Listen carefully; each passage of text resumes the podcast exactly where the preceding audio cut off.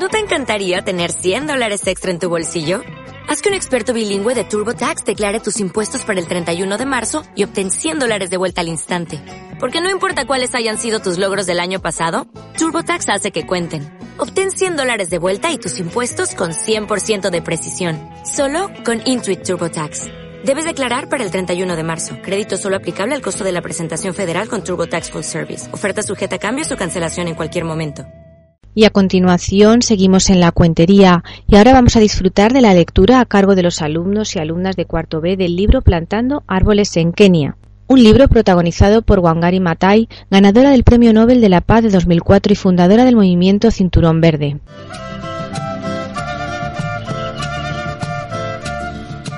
Plantando los árboles de Kenia, Grupo Cuarto B. Wangari Maathai cuenta que cuando era niña y vivía en una granja en las colinas del centro de Kenia, la tierra estaba revestida con un manto verde. El paisaje estaba cubierto de higueras, olivos, crotones y flamboyanes, y las aguas cristalinas de los ríos. De iba a buscar agua para su madre, jugaba con los centelleantes huevos de las ranas y los unían como si fueran las cuentas de un collar, pero siempre le resbalaban entre los dedos y caían de nuevo al agua. Cuando salió de Kenia, su corazón estaba impregnado de la belleza de su tierra natal. Fue muy lejos, a Estados Unidos, para ingresar en una universidad de monjas benedictinas.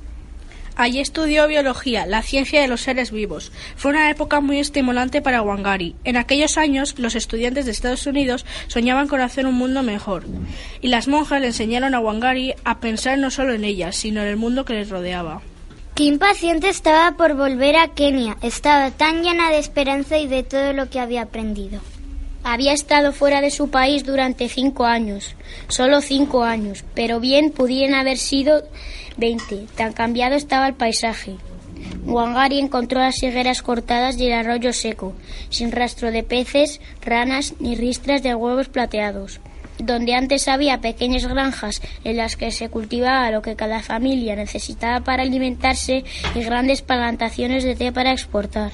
Ahora casi todas las granjas cultivaban solo para vender. Observó que los granjeros ya no cultivaban lo que comían, sino que compraban los alimentos en las tiendas.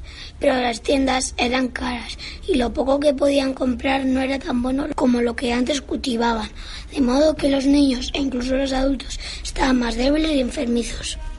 Wangari vio que donde antes había colinas boscosas en las que pacían las vacas y las cabras, ahora apenas quedaban árboles y los bosques habían desaparecido.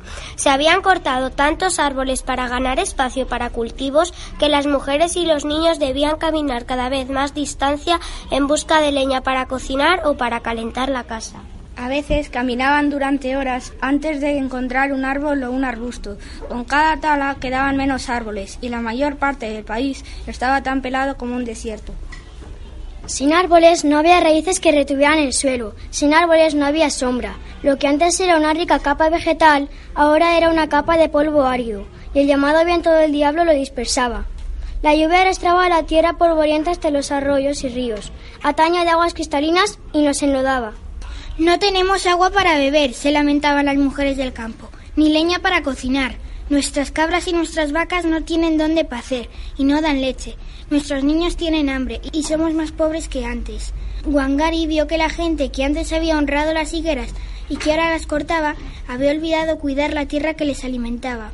Ahora la tierra débil y enferma ya no podía hacerse cargo de sus habitantes y sus vidas se hacían cada vez más duras. Las mujeres echaban la culpa a los demás, echaban la culpa al gobierno, pero Wangari no era de las que quejaban.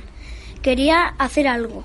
Pensad en lo que nosotros estábamos haciendo, les decía las mujeres. Estamos cortando todos los árboles de Kenia. Cuando somos conscientes de que somos parte del problema, decía, podemos llegar a ser parte de la solución. Tenía una idea. Parecía simple, pero era una gran idea.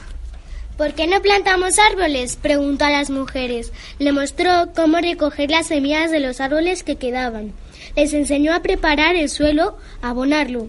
Les mostró cómo se tenía que regar y cómo hacer un hoyo con un palo. Introducir la semilla cuidadosamente.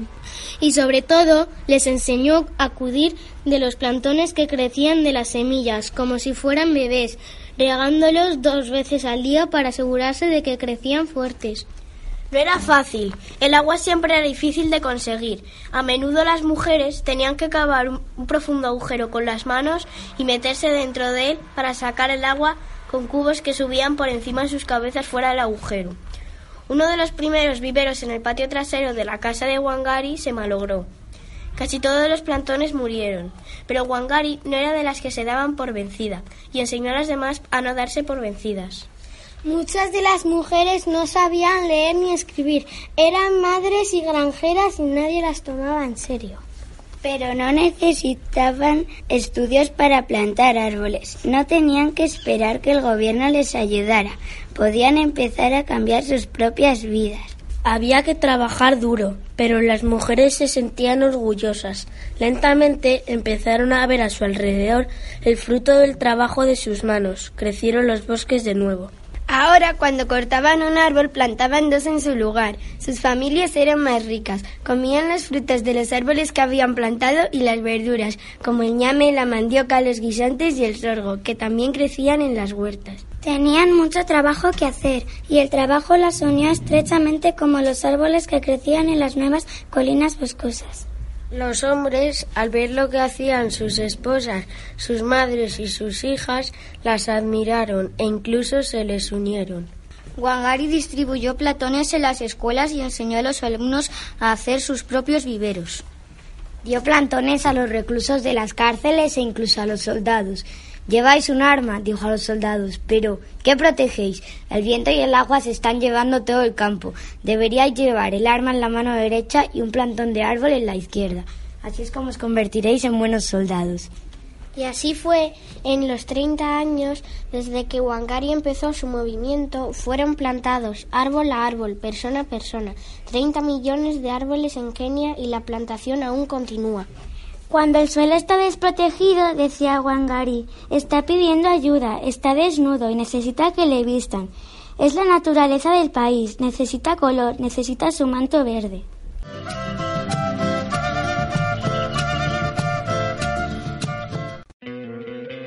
¿No te encantaría tener 100 dólares extra en tu bolsillo? Haz que un experto bilingüe de TurboTax declare tus impuestos para el 31 de marzo y obtén 100 dólares de vuelta al instante. Porque no importa cuáles hayan sido tus logros del año pasado, TurboTax hace que cuenten. Obtén 100 dólares de vuelta y tus impuestos con 100% de precisión. Solo con Intuit TurboTax. Debes declarar para el 31 de marzo. Crédito solo aplicable al costo de la presentación federal con TurboTax Full Service. Oferta sujeta a cambios o cancelación en cualquier momento.